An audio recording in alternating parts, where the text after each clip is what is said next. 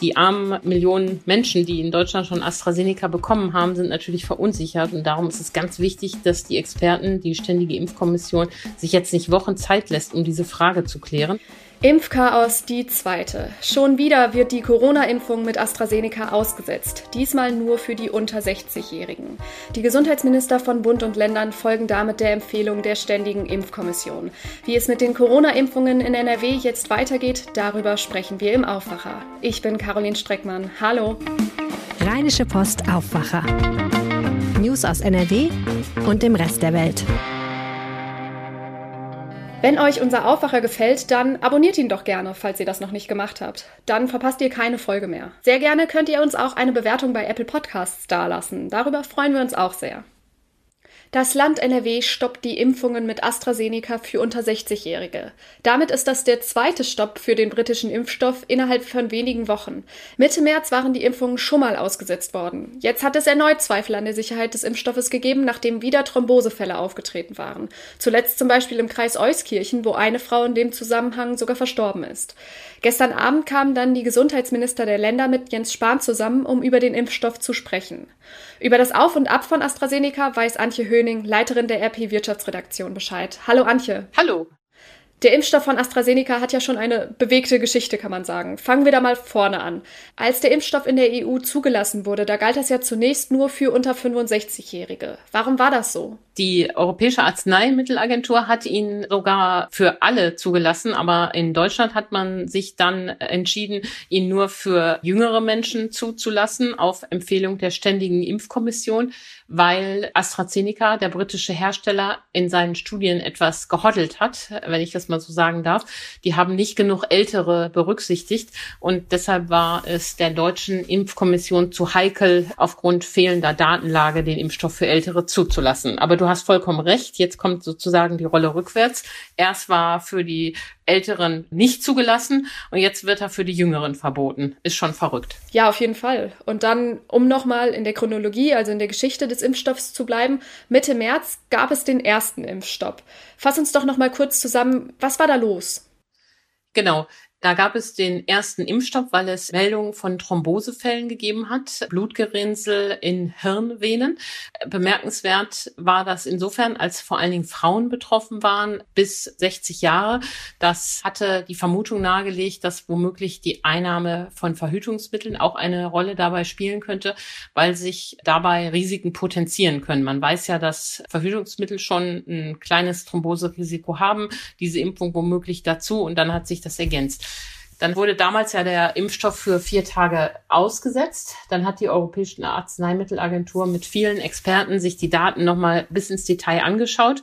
Und danach war die Botschaft, die Thrombose ist zwar zeitlich nach der Impfung aufgetreten, aber es besteht kein kausaler Zusammenhang. Und dann hat die immer gesagt, der Impfstoff ist weiterhin sicher und vor allen Dingen ist das Risiko, sich eine schwere oder gar tödliche Covid-Infektion einzuhandeln, nach wie vor viel größer als das Risiko an einer Thrombose zu erkranken. Und in der Tat muss man von allem Image-Schaden und allem hin und her mal abgesehen genau diese rationale Abwägung auch weiterhin vornehmen. Du hast es ja jetzt gerade schon gesagt, der Impfstoff wurde wieder freigegeben. Und jetzt wird wieder über Thrombosefälle gesprochen und der Impfstoff wird eben nicht mehr verimpft. Wie kann das sein? Ja, es sind eben weitere Fälle aufgetaucht und das Paul-Ehrlich-Institut, das ja in Deutschland für die Überwachung der Impfstoffe zuständig ist, hat mitgeteilt, dass bis Montag neun Menschen nach einer Impfung mit AstraZeneca an einer Thrombose im Gehirn gestorben sind die formulieren ganz bewusst nach, nicht durch. Auch das gilt es weiter zu untersuchen. Doch nehmen die diese Zahl zum Anlass, um nochmal genau hinzugucken. Insgesamt haben mehrere Menschen als diese neun auch eine Thrombose erlitten. Manche hatten auch noch zusätzlichen Mangel an Blutplättchen. Also es gab wohl weitere Meldungen und wieder waren es vor allen Dingen Frauen im Alter bis 63 Jahre, die betroffen sind. Und deshalb sagt das PI, das ist womöglich kein Zufall. Dem muss nochmal noch tiefer nachgegangen werden. Was ist denn dann eigentlich mit den Leuten, die die erste Impfung mit AstraZeneca schon bekommen haben und auf die zweite warten? Die haben ja jetzt dann noch nicht den ausreichenden Impfschutz, oder? Absolut, das ist eine sehr gute Frage. Es ist bisher noch nicht erlaubt, dass man den Impfstoff wechselt. Also man kann nicht die erste Impfung mit AstraZeneca machen und die zweite mit einem anderen Impfstoff, etwa von BioNTech. Allerdings gibt es in Großbritannien schon solche Studien, die einen Wechsel des Impfstoffs untersuchen und dann feststellen, wie das ist. Interessant ist auch, dass die Thrombosen bisher nur bei Menschen nach der ersten Impfung aufgetreten sind. Womöglich ist auch die Reaktion auf die zweite Impfung da nicht so groß. Auch das müssen die Experten klären die armen Millionen Menschen, die in Deutschland schon AstraZeneca bekommen haben, sind natürlich verunsichert. Und darum ist es ganz wichtig, dass die Experten, die Ständige Impfkommission, sich jetzt nicht Wochen Zeit lässt, um diese Frage zu klären. Die ersten Termine für die Zweitimpfung stehen Ende April an. Da muss schnell eine Entscheidung gefunden werden, was daraus wird. Was sie nicht sagen werden, ist meiner Meinung nach, eine E-Dosis reicht. Denn das ist ja die Warnung, die wir aus Großbritannien mitgenommen haben Wer die Leute nur mit einer Dosis impft, gibt denen zwar auch einen gewissen Schutz, doch eben keinen perfekten. Und dann ist die Gefahr groß, dass sich Mutationen bilden, die dann gegen die Impfung insgesamt immun werden. Und das ist natürlich das Letzte, was wir in der Pandemie brauchen. Es ist ja schon insgesamt auffällig, wie kompliziert die Sache mit diesem einen Impfstoff ist. Wieso ist das so? ja, das ist eigentlich eine gute Frage, denn der Impfstoff, den AstraZeneca produziert hat, der ist gar nicht so neu. Er basiert auch auf dem Schnupfenvirus, auf dem Schnupfenvirus eines Schimpansens, eine Technik, die man früher auch schon gemacht hat und ist anders als BioNTech, also ein eingeübtes Verfahren. BioNTech und Moderna setzen ja auf ein ganz neues Verfahren. Da wären all diese Komplikationen viel eher zu erwarten gewesen. Aber jetzt ist es eben AstraZeneca. Und mal jenseits der Sachfrage, wie das jetzt ausgeht, also also sind das wieder nur Zufälle, was durchaus sein kann. Da muss man absolut nicht hysterisch werden. Oder gibt es eben doch ein strukturelles Problem? Also jenseits dieser sachlichen Abwägung ist es einfach auch so, dass AstraZeneca durch seine Firmenpolitik so viel falsch gemacht hat die Studien falsch designt, ohne ältere, dann dieses Lieferhickhack mit der EU. Das hat alles schon einen schlechten Eindruck insgesamt gemacht. Und dass es überhaupt in Deutschland alles so durchschlägt, dieses Problem liegt natürlich auch daran, dass die Bundesregierung sehr lange, sehr einseitig auf AstraZeneca gesetzt hat. Hätte man das im Sommer letzten Jahres so gemacht, dass man von allen Herstellern möglichst viel Impfstoff bestellt, hätte man jetzt vielleicht eine größere Palette, aus der man bedienen könnte. Aber AstraZeneca spielt eben eine so große Rolle. Das sollte ja der Impfstoff werden, der in den Praxen und in den Unternehmen verimpft wird. Und darum sind auch alle nochmal so besonders sensibel. Da müssen wir jetzt gucken, was sagen die Experten. Und es kann sein, dass sie am Ende sagen, es ist für ältere Menschen kein Problem, weil deren Immunsystem ja nicht so stark auf Impfungen reagiert wie das von jüngeren Menschen. Deshalb haben sie tendenziell auch weniger Nebenwirkungen wie dieser Art. Das wäre natürlich schön gewesen, wenn wir das alles schon vor drei Monaten gewusst hätten. Dann hätte man AstraZeneca viel Wirbel und den Menschen natürlich auch viel Wirbel ersparen können. Hm. Du hattest ja jetzt gerade schon angesprochen, dass die EU große Hoffnungen in AstraZeneca gesetzt hat und viel Impfstoff bestellt hat. Heißt das, wir haben dann jetzt bald viel zu viel AstraZeneca, weil der nicht mehr an unter 60-Jährige verimpft wird und dafür haben wir dann aber zu wenig von den anderen Impfstoffen? Nächste Woche beginnt in NRW die Impfung der über 70-Jährigen, also der 70 bis 80-Jährigen. Das sind alleine in NRW 1,6 Millionen Menschen. Also noch ist nicht zu viel Impfstoff das Problem. Wir können das alles gebrauchen. Ich fürchte nur, dass nach diesem Hin und Her der Image-Schaden bei AstraZeneca so groß ist, dass es auch Leute geben wird, die sagen, nee, dann warte ich lieber acht Wochen, bis ein anderer Impfstoff da ist und nehme nicht AstraZeneca. Das müssen wir abwarten, was die Experten sagen, wie das im Sommer aussieht. Ob wir dann den Impfstoff ertrinken, weil die Impfzentren das dann gar nicht alles mehr verimpfen können, ist noch eine andere Frage. Aber ehrlich gesagt, dann können wir den Impfstoff, den wir zu viel bestellt haben, immer noch gut an andere Länder abgeben. Es gibt ja ganz viele Länder, da ist noch überhaupt keine Dosis angekommen. Also das ist am Ende das geringste Problem. Danke, Antje Höning, für den Überblick. Herzlichen Dank. Bei ihrem Treffen haben die Gesundheitsminister von Bund und Ländern beschlossen, der Empfehlung der Ständigen Impfkommission zu folgen. Demnach wird der AstraZeneca-Impfstoff vorerst uneingeschränkt nur noch an über 60-Jährige verimpft. Ausnahmen sind aber möglich. Im Einzelfall sollen auch unter 60-Jährige noch AstraZeneca bekommen können. Jüngere sollen die Impfung dann aber nur nach einer individuellen und sorgfältigen Absprache mit einem Arzt bekommen. Das gelte auch für diejenigen unter 60, die schon die erste Impfung bekommen haben und auch die zweite AstraZeneca-Impfung möchten. Die Entscheidung wirkt sich außerdem auf die Impfreihenfolge aus. AstraZeneca soll jetzt auch schon an Menschen zwischen 60 und 70 Jahren verabreicht werden, die zu der dritten Impfgruppe gehören. Das alles soll ab heute gelten. Und jetzt kommen wir zu einer Nachricht, die klingt wie aus einem Krimi. Ein untergetauchter Mafiaboss wird entdeckt und festgenommen in einem Krankenhaus in Lissabon. Mein Kollege Mark Larch hat dazu recherchiert und schreibt, seine Spur führt zu den Mafiamorden von Duisburg. Hallo Mark. Hallo. Es geht um Francesco Pelle. Wer ist das? Genau, das ist ein hochrangiges Mitglied der kalabrischen Mafia, der Drangheta. Der ist da eine führende Person im Pelle Romeo Clan. Das ist einer von mehreren wichtigen Familienclans, die dann quasi innerhalb dieser Mafia das Sagen haben. Jetzt wurde er also in Lissabon festgenommen. Pelle soll dort wegen einer Corona-Infektion im Krankenhaus gelegen haben. Aber eigentlich sollte der Mann im Gefängnis sitzen, oder? Genau, da saß er auch schon. Also er wurde 2008 zum ersten Mal verhaftet. Dann wurde er später auch zu lebenslanger Haft verurteilt. Es gab da allerdings noch mal eine Haftüberprüfung vor vier Jahren. Und dann musste Pelle in den Hausarrest entlassen werden. Und dann floh er und tauchte seitdem unter. Und keiner wusste so recht, wo er geblieben ist. Wir sprechen jetzt gerade über ein Mitglied der kalabrischen Mafia, wie du sagtest. Kalabrien, das ist die südlichste Region in Italien. Welche Verbindung gibt es jetzt zu Duisburg? Ja, Pelle hat zumindest indirekt sehr viel mit den Mafiamorden zu tun, die 2007 in Duisburg verübt wurden. Das ist ein bisschen komplizierter, da muss man ein bisschen ausholen. Also diese Familie Pelle Romeo, zu der er gehört, die hat seit 1991 eine Fehde mit der Familie Strangio-Nürta. Das sind dann zwei verfeindete Clans und das fing eigentlich mit einem kleinen Streich an, dass sich irgendwie Kinder damit mit Eiern beworfen haben und das wurde aber dann schnell relativ blutig. Und im Rahmen dessen ist halt irgendwann auch Francesco Pelle da tiefer reingeraten. Er war selber Opfer eines Anschlags 2005. Seitdem saß er im Rollstuhl und wollte dann dafür wiederum Rache nehmen an dem verfeindeten Clanchef. Das ging insofern schief, dass die Frau des Clanchefs zwar getroffen wurde, der Clanchef aber nicht.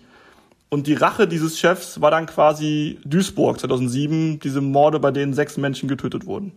Zusammengefasst also schreckliche Taten. Wenn man das Wort Mafia im Duden nachschlägt, dann steht da, die Bedeutung des Wortes ist erpresserische Geheimorganisation. Was soll denn diese Mafia in Duisburg machen? Also diese Mafia ist vor allem im Drogenhandel und da vor allem im Kokshandel auch aktiv. Und da ist eben auch Deutschland ein wichtiger Markt. Die sind halt auch in Deutschland vor Ort vertreten und dann eben auch gerade in der Region rund um Duisburg, ähm, am Rhein, in Köln gibt's halt dann auch mächtige Familien. Das Ganze ist natürlich besser, wenn es im Geheimen stattfindet, weil alles andere wäre schlecht fürs Geschäft, weil es eben ein verbotenes Geschäft ist. Und damit das Ganze funktioniert, gibt's dann eben auch enge Strukturen mit Menschen, die teilweise freiwillig mitmachen, aber natürlich auch Menschen, die dann vielleicht auch so ein bisschen dazu gedrängt werden, dann den Mund zu halten und dabei zu sein. Im Aufwacher haben wir vor kurzem schon mal über die kalabrische Mafia in Duisburg gesprochen. Die Folge vom 5. März könnt ihr gerne nachhören. Da haben wir nämlich darüber berichtet, dass es ein geheimes Kontrollgremium der Mafia in Duisburg gibt.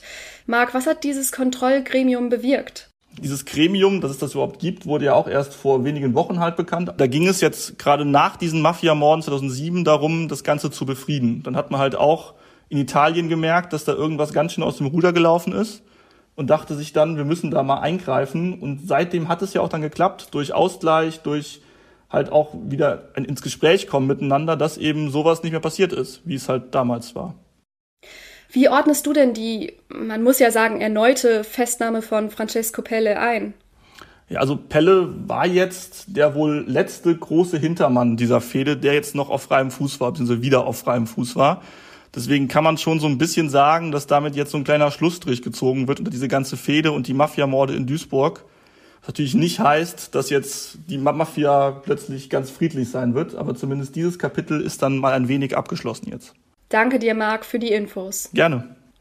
Und jetzt die Nachrichten aus der Landeshauptstadt von den Kollegen von Antenne Düsseldorf. Guten Morgen, wir sprechen heute über die städtischen Vorbereitungen auf die Ostertage. Dann gibt es immer mehr Schnellteststationen in der Stadt und dann müssen Autofahrer zwischen Ratingen und Düsseldorf nach Ostern erneut mit Verkehrsbehinderungen rechnen. An den Ostertagen will die Stadt gemeinsam mit der Polizei deutlich mehr Präsenz in der Altstadt und am Rheinufer zeigen. Alle verfügbaren Mitarbeiter seien im Einsatz, um dafür zu sorgen, dass die Abstands- und Hygieneregeln eingehalten werden.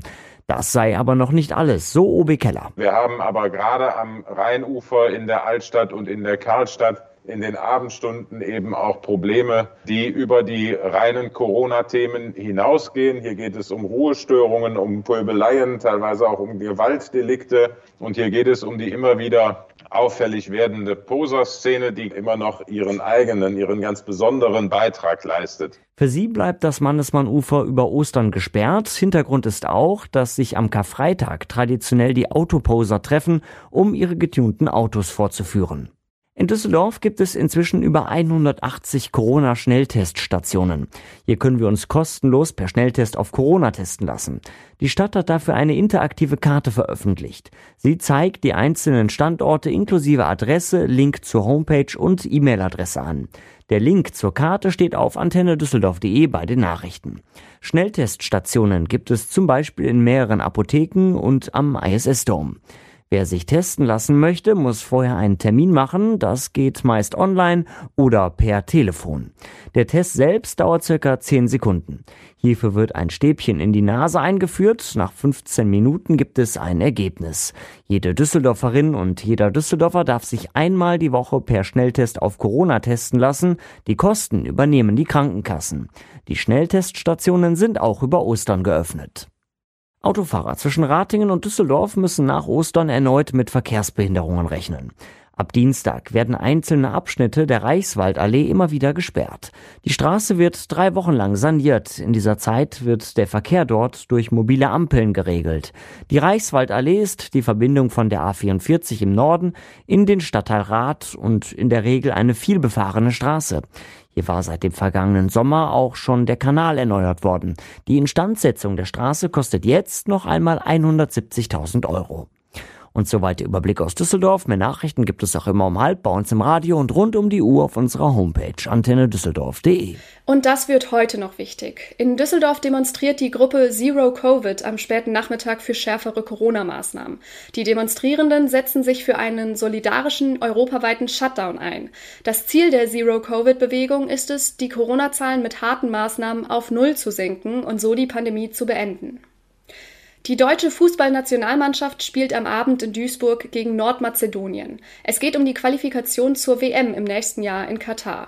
Zuletzt hatte Deutschland in der Gruppenphase der Qualifikation am Sonntag gegen Rumänien gewonnen. Zum Schluss haben wir sonnige Aussichten beim Wetter. Kaum Wolken sind laut dem deutschen Wetterdienst für heute angekündigt, dafür viel Sonne und Temperaturen von 23 bis 26 Grad. In der Nacht ziehen dann im Norden dichtere Wolken auf, es bleibt aber trocken. Morgen wechseln sich Sonne und Wolken dann ab, aber auch da könnt ihr den Regenschirm zu Hause lassen. Es wird dann allerdings etwas kühler mit 16 bis 21 Grad. Und das war der Aufwacher vom 31. März. Habt einen schönen Tag und macht's gut. Mehr Nachrichten aus NRW gibt's jederzeit auf RP Online. rp-online.de